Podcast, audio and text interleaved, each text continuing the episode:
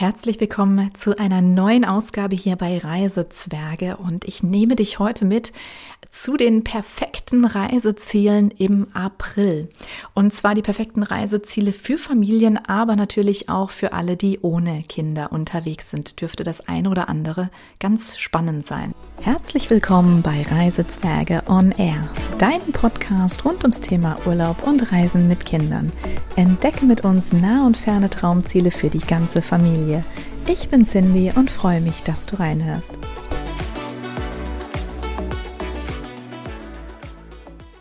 So, und bevor wir mit der Folge starten, noch ein kleiner Hinweis in eigener Sache denn ich würde mich wahnsinnig freuen, wenn du Teil der Community unseres Newsletters wirst. Also abonniere gerne meinen Newsletter. Link gibt es hier in den Show Notes, damit du immer auf dem Laufenden bist in Sachen Urlaubsglück. Und ich verspreche dir, das ist kein gewöhnlicher Newsletter, sondern du bekommst Zeit zum Träumen, du bekommst deine Prise Urlaubsglück direkt ins Postfach.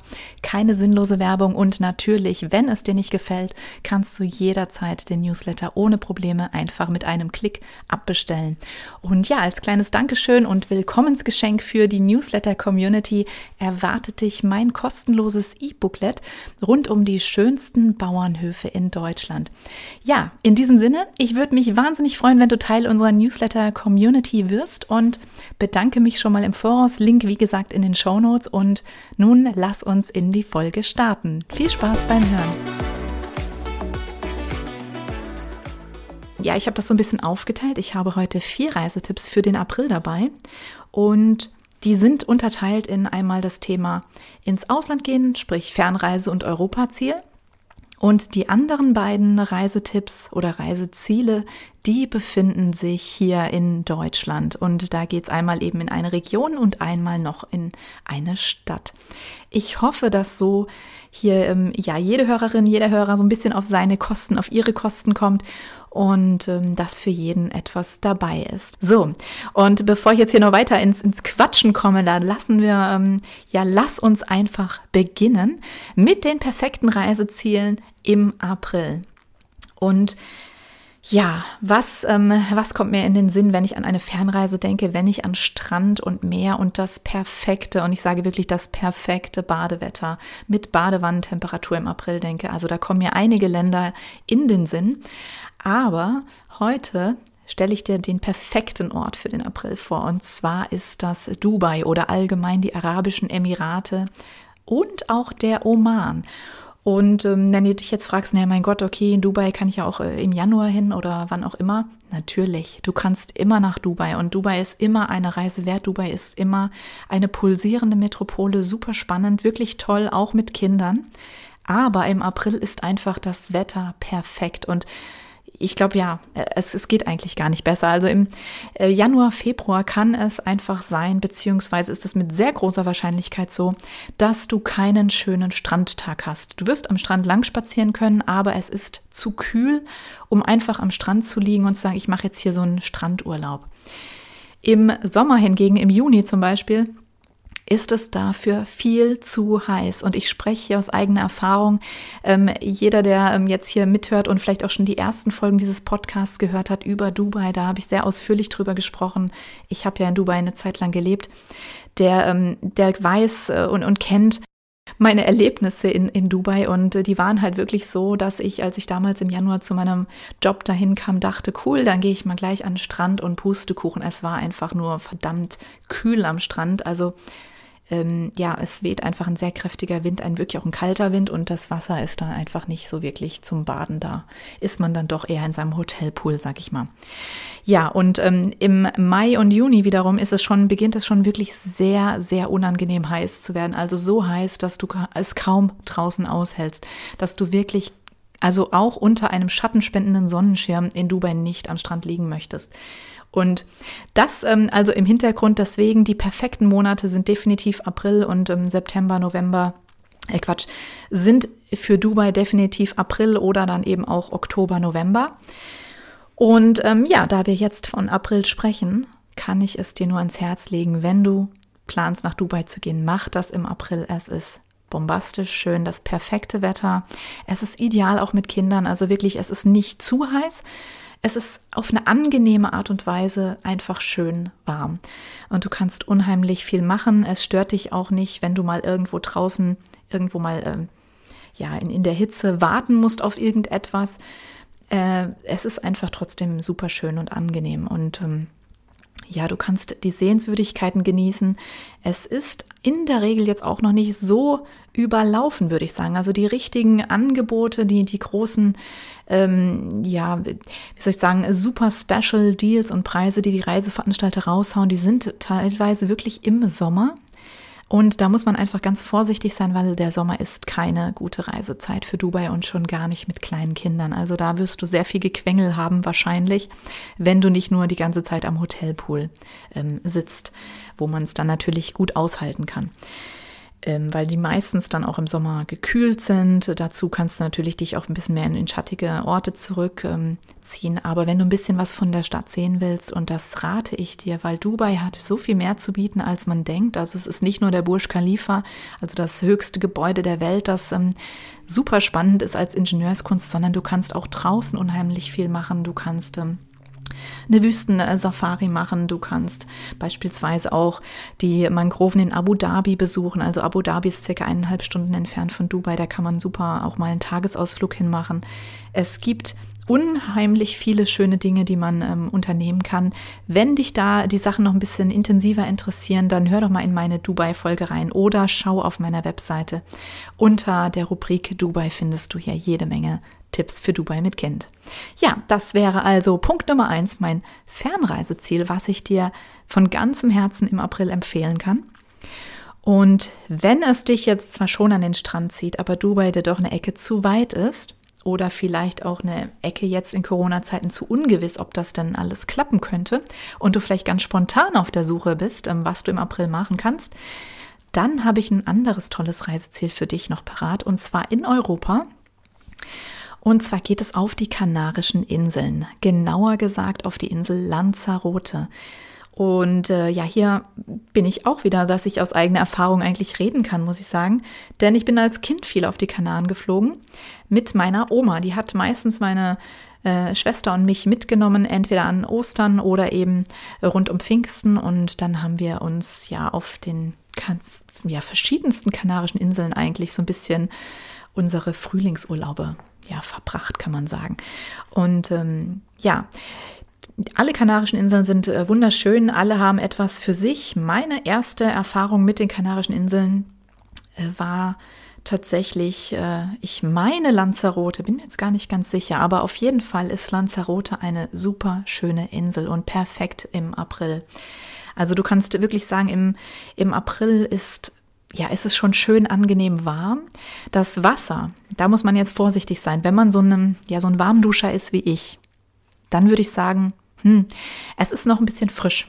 Es ist der Atlantik, es ähm, weht auch immer ein, ja, ein, ein angenehmer, muss man sagen, angenehmer ähm, ähm, Nordostwind, also die Passatwinde, die über die Kanaren ähm, wehen, die sind schon immer ausgeprägt, die sind immer da. Als Kind hat mich das lustigerweise gar nicht gestört. Ich bin total gerne ins Wasser gegangen, also total gerne im Meer baden gewesen und ja, es war ein bisschen frisch und ähm, ja, aber äh, es hat mich jetzt nicht wirklich gestört und das ist wahrscheinlich auch kein Vergleich. Ähm, für alle, die, die ansonsten auch gerne, ich sag mal, am Atlantik Urlaub machen oder die generell vielleicht sonst auch oft in, der Nordsee ähm, baden gehen und für wen dann die 19 Grad Wassertemperatur, sage ich mal, jetzt in Ordnung sind, der wird auf den Kanaren kein Problem haben, denn das Wetter ist zumindest gut. Also die Garantie für schönes, sonniges, trockenes Wetter, die hast du im April auf jeden Fall auch auf den Kanarischen Inseln, auch auf Lanzarote und deswegen würde ich hier eine ganz klare Empfehlung aussprechen, wenn du es nicht unbedingt so badewannenwarm im Meer brauchst, wie ich beispielsweise. Aber Lanzarote ist ja eine allgemein eine wirklich eine ganz tolle Vulkaninsel und hat noch so viel mehr zu bieten als die Strände. Also du darfst dich auch nicht abschrecken lassen, weil die Landschaft ist sehr dunkel durch das Vulkangestein, also auch die Strände, die sind, ich will jetzt nicht sagen, ähm, fast aus schwarzem Sand, aber ja, es ist schon sehr, sehr dunkel. Und ähm, bei meinem ersten Besuch als Kind damals als wir auf die Kanaren geflogen sind und auch ähm, als ich nach Lanzarote kam, da hatte ich irgendwie ja so ein bisschen, ich weiß auch nicht wieso, ich hatte irgendwie so so Karibik-mäßig so sowas im Kopf, so von wegen hier stehen die Palmen und äh, ganz weißer Sandstrand und äh, fein und weil alle immer so von den Kanaren schwärmten, ganz besonders meine Oma natürlich, für die war das das äh, Traumreiseziel immer. Ähm, dann ist man natürlich etwas enttäuscht, wenn man da hinkommt und es ist jetzt kein palmengesäumter Strand und, und schneeweißer Sand, sondern es sind, ähm, ja, es ist eine relativ karge Landschaft. Also der Vulkan hatte ja sein, sein Bestes gegeben. Es ist recht karg und ähm, sehr, sehr trocken. Und dementsprechend ähm, völlig anders als ein tropisches Reiseziel, wenn du das jetzt noch nicht kennst. Da, das muss man einfach vorher wissen, denke ich. Das ist kein Problem. Es ist wunderschön, nur man sollte dann natürlich nicht mit völlig falschen Erwartungen hingehen und äh, vielleicht seine Kinder auch davor bewahren. Denn wie gesagt, meine Enttäuschung war dann im ersten Moment die ersten zwei Tage schon so ein bisschen da, weil ich einfach mir was anderes vorgestellt hatte. Und ich denke, dass es heute mit, ähm, mit den vielen Büchern, den sozialen Medien und was wir so alles haben mit YouTube-Videos und keine Ahnung, sicherlich eine andere Situation. Man kann seine Kinder da schon ein bisschen anders drauf einstimmen, ähm, wo man hingeht und was es da zu sehen gibt als damals. Das ist auch ganz klar. Aber ähm, ja, wie gesagt, du hast wunderschöne Lavalandschaften und es ist wirklich ein sehr, sehr angenehmes Klima. Und Lanzarote ist eine Insel, ja, die so ein bisschen mit, mit Gegensätzen auch punktet. Also, ich kann sagen, wirklich zum Beispiel zwischen Februar und April, da hast du das Surfparadies schlechthin im Nordosten der Insel, also in, in einem Dorf Caleta de Famada, ähm, im Nordwesten Lanzarotes. Habe ich gerade Nordosten gesagt? Also jedenfalls im Norden Lanzarotes. Da hast du wirklich das Surf Eldorado auch für Kitesurfer schlechthin. Da erwarten dich richtig äh, coole Waves. Das ist jetzt ähm, für Aktivurlauber auf jeden Fall das, ja, der perfekte Ort. Ähm, für den typischen Badeurlaub, gerade mit kleinen Kindern natürlich äh, mit, mit Vorsicht zu genießen.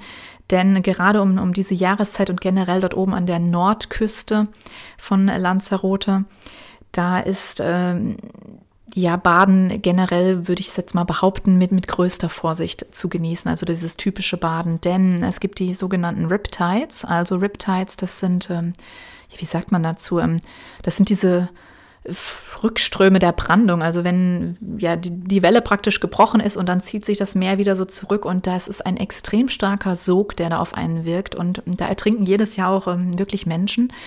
Dementsprechend also mit Kindern vorsichtig sein, dass man da, wenn man baden möchte, da sich dieser Gefahr einfach bewusst ist. Ganz anders hingegen sieht es dann im Süden der Insel aus in Lanzarote. Vorsicht sollte man natürlich immer walten lassen, wenn man mit Kindern am Meer ist, denn überall können natürlich gefährliche Strömungen auf einen warten. Das so als kleiner Einschub zwischendurch. Aber im Süden, da ist es dann doch etwas ruhiger, da ist es nicht so windig, da ähm, kann man wirklich schon wirklich auch als Familie mit kleinen Kindern super schön an den Strand. Also alles, was hier in Puerto del Carmen oder Playa Blanca, diese Ecke, das ist wunderschön. Es gibt ähm, ganz viele ähm, ja, Hotels, Apartmentanlagen. Wenn du sagst, ähm, dieses ganze Touri-mäßige, ähm, ja, an, an Hotels und Apartmentanlagen ist nicht so deins, dann äh, gibt es natürlich auch die Möglichkeiten, dass man den, ähm, ja, Turismo Rural, sagt man, also diesen ähm, Landtourismus oder wie sagt man Agrar, äh, wie sagt man denn dazu? Agrotourismo oder sowas, dass, dass man das da quasi auch hat, dass man eben alte, umgebaute Bauernhäuser, die jetzt Ferienwohnungen sind oder manchmal auch so B&Bs findet. Da gibt es ähm, auch jede Menge von auf Lanzarote, weil eben sehr viele Leute das ähm, ja auch genießen, die Insel individuell zu bereisen und dementsprechend hat sich da auch ein bisschen die Touristikindustrie drauf eingestellt, beziehungsweise die, die so ein bisschen abseits der Touristik ähm, auch was anbieten möchten für die Gäste. Also wie gesagt, ähm, ja, April, super Reiseziel für Lanzarote. Wenn du auf der Suche nach Strand und, und Meerurlaub bist, einfach dich gerne sonnen möchtest, ähm, mal das gute Wetter genießen möchtest mit einer relativ großen Wahrscheinlichkeit, dass du keinen Regentag dazwischen hast. Nicht umsonst ist die Insel ja ähm, so karg und trocken. Und ähm, ja, auch für, ähm, für Kultur, sage ich mal, hat die Insel einiges zu bieten, denn sie hat hier einen ganz bekannten Künstler, den Cesar Manrique, der ganz viele ja, wie soll man sagen, Kunstwerke geschaffen hat, dem es auch zu verdanken ist, dass auf der Insel Lanzarote keine riesigen Hotelkomplexe stehen. Wenn du zum Beispiel dagegen die Insel Teneriffa anschaust, dann sieht das da schon ganz anders aus. Da sind ganz andere Hotelburgen gebaut worden. Das ist in Lanzarote nie passiert, da sich eben auch Cesar Manrique dafür eingesetzt hat, dass man die Ursprünglichkeit der Insel bewahrt und das macht ihren Reiz jetzt heute auf jeden Fall auch aus. Ja, und damit sind wir mit den äh, Reisezielen 1 und 2, ähm, die außerhalb Deutschlands liegen, auch schon äh, durch. Also als Fernreiseziel Dubai, als ähm, Europa-Strandreiseziel Lanzarote. Dann lass uns jetzt auf jeden Fall einen Blick nach Deutschland werfen. Ja, und da möchte ich dir gerade im Monat März und April eine Region ganz äh, besonders ans Herz legen äh, ans Herz legen, in der ich groß geworden bin, und zwar die Pfalz. Die Pfalz ist ja so ein bisschen eine unscheinbare Region im Südwesten Deutschlands die, glaube ich, viele gar nicht so richtig, ähm, ja, die, die, die nicht immer so, so richtig viel Beachtung findet. Und ich muss sagen, ich bin ja dort groß geworden. Das heißt, für mich war das halt, ja, es ist halt so, wie es ist. Und ähm, ich fand es jetzt auch nicht besonders, äh, ähm, wie soll man sagen, äh, fotogen oder wie auch immer. Das Ganze kam dann natürlich erst, wie es so oft ist, wenn man dann weggezogen ist, wenn man größer ist, wenn man mit einem anderen Auge mal so auf seine Heimat blickt und man denkt, Mensch, die Pfalz, die ist richtig, richtig schön. Und jetzt, wo ich da nicht mehr lebe, muss ich sagen, Mensch, die Pfalz hat doch wirklich äh, viel zu bieten. Und gerade eben auch im März, April, je nachdem, da, da, da spielt das Wetter eine große, eine große Rolle, kannst du nämlich in der Pfalz wunderbar die Mandelblüte erleben. Und es ist wirklich ein Traum in Rosa ähm, wenn du über die Weinberge schlenderst, beziehungsweise ähm, ja durch die Ortschaften, durch die kleinen Städte. Einfach malerisch. Also die Mandelblüte ist wirklich etwas, wofür man fast schon sagen muss, die Pfalz wahrscheinlich genauso bekannt ist wie für ihren Wein. Wenn ich mich da jetzt mal nicht zu weit aus dem Fenster lehne. Aber es ist wirklich so eine Sache, ähm, ja, die kannst du dort erleben. Ähm, du kannst wunderschön in der Region Rad fahren, du kannst wandern. Also das ganze Thema Aktivurlaub ist in der Pfalz ganz groß geschrieben und auch ähm, abseits des Weintourismus hat also nicht nur für, für dich als Weinliebhaber, Weinliebhaberin viel zu bieten, sondern eben auch ganz besonders für Familien. Denn du hast im Pfälzerwald, das ist also ein großer Naturschutzpark auch, da hast du unglaublich viele Wanderhütten, kann man sagen. Also das sind so, die sind meistens von den Naturfreunden äh, dort von so einem äh, Verein betrieben. Und ich muss sagen, ich dachte immer, das ist halt normal, dass da so Hütten im Wald stehen und da gehen die Leute hin und, und bekommen eben Essen und, und Trinken und es gibt meistens Spielplätze. Jetzt, wo ich im Taunus lebe, muss ich feststellen, so normal sind diese Hütten gar nicht. Denn ähm, ja, da gehört schon sehr, sehr viel Initiative dazu von Menschen, die das freiwillig machen, die da auch ihr Wochenende für opfern, um dort dann eben in der Küche oder hinter dem Tresen zu stehen. Und für Kinder ist das wirklich sehr, sehr schön. Also du kannst wandern. Es gibt eben einfache, schwierigere Rundwege. Es gibt mehr Steigung, weniger Steigung. Du kannst auch mal irgendwo entlanglaufen, wo eine, ein See auf dich wartet. Es ist wirklich schön und die meisten Wanderhütten haben dann tatsächlich auch Spielplätze und wenn es keine Spielplätze gibt, dann äh, eigentlich auch egal. Mensch, du bist mitten im Wald. Du bist ähm, vielleicht auf einer kleinen ähm, Anhöhe, so einer kleinen Waldlichtung. Für Kinder ist die Natur der schönste Spielplatz. Es gibt also in jedem Fall ganz viel zu entdecken und es sind eben auch immer andere Familien dann unterwegs.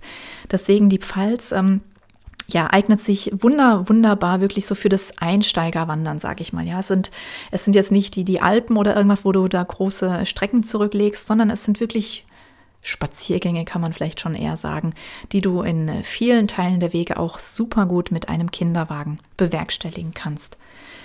Ja, und ähm, ansonsten, was soll ich sagen, meine Heimat, ich habe sie jahrelang ähm, ja gesehen und doch nicht gesehen, aber es ist ein Traum aus Fachwerkhäusern, wirklich aus kleinen Gassen, die meine Mutter beim Autofahren früher immer in die Verzweiflung getrieben haben. da erinnere ich mich noch wirklich äh, sehr, sehr gut dran. Heute natürlich mit einem ganz anderen Blickwinkel. Ähm, da sagt Mensch Gott, ist das malerisch schön und diese sanften Hügel überall Weinreben, also wirklich so weit das Auge schaut, schaust du auf die Weinreben. Du kannst Weingüter besuchen. Ja, es ist, es ist wirklich malerisch und wirklich schön und du fühlst dich definitiv fast schon wie in einem anderen Land. Und ähm, wem das noch nicht reicht und gerade wenn du sehr abenteuerlustige Kinder hast, dann kannst du die auf jeden Fall mit den Ritterburgen, also wirklich mittelalterliche Burgen und, und Ruinen, damit kannst du die Kinder auf jeden Fall locken. Die meisten von diesen Burgen und auch Burgruinen, die können besichtigt werden. Ähm, es gibt teilweise auch Führungen. Manche ähm, kann man einfach so ohne Führungen besichtigen und die sind auf jeden Fall so ein Highlight für, für deine Wandertour, sage ich mal.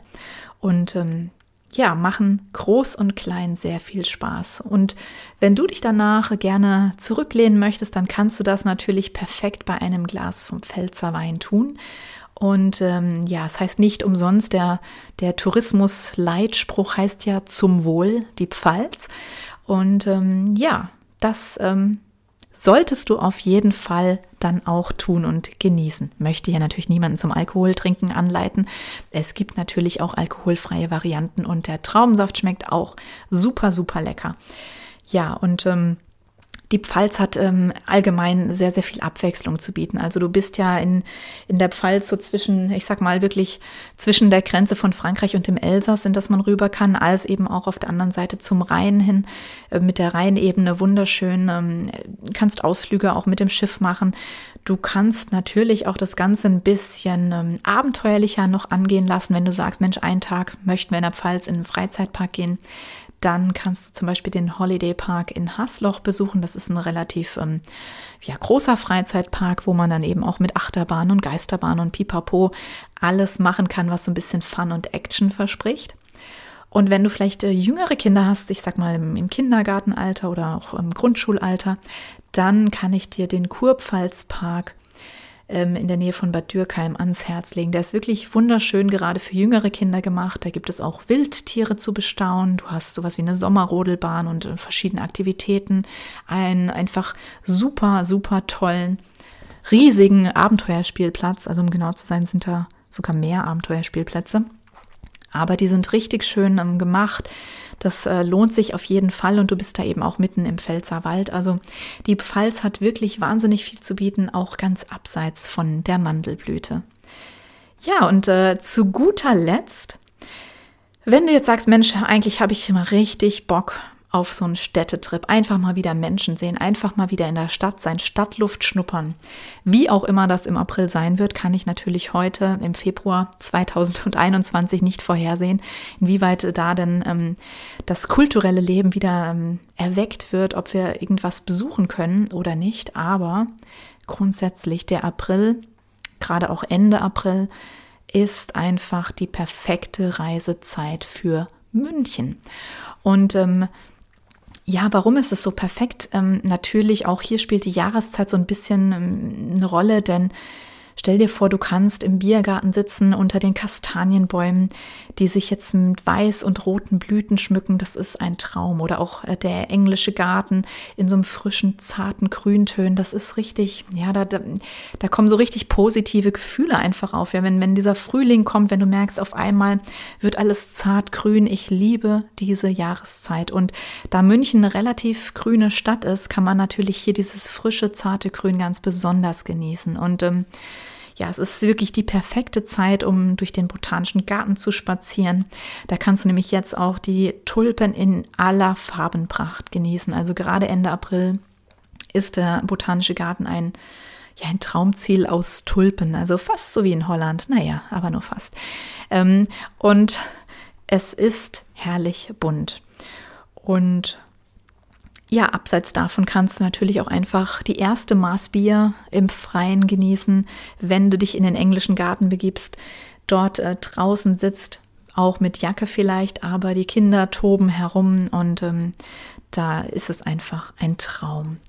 Und an klaren und auch ähm, ja, klaren Tagen, gerade wenn diese Föhnwetterlage ist, die ja da für München auch sehr speziell ist, dann rücken die Alpen in greifbare Nähe. Und ähm, ja, stell dir das vor, du bist einfach, du bist in einer Großstadt und den Alpen ja doch so nah. Und das macht, glaube ich, das Flair von München auch aus, mit, mit all dem, was dazugehört. Natürlich auch das ganze Thema Shopping, ähm, Museen besuchen, die generell überhaupt die, die Sehenswürdigkeiten besuchen. Also ich glaube, München ist eine Stadt, die ähm, ja, die hat für jeden etwas zu bieten. Also auch ganz unabhängig davon, ich beispielsweise trinke überhaupt kein Bier.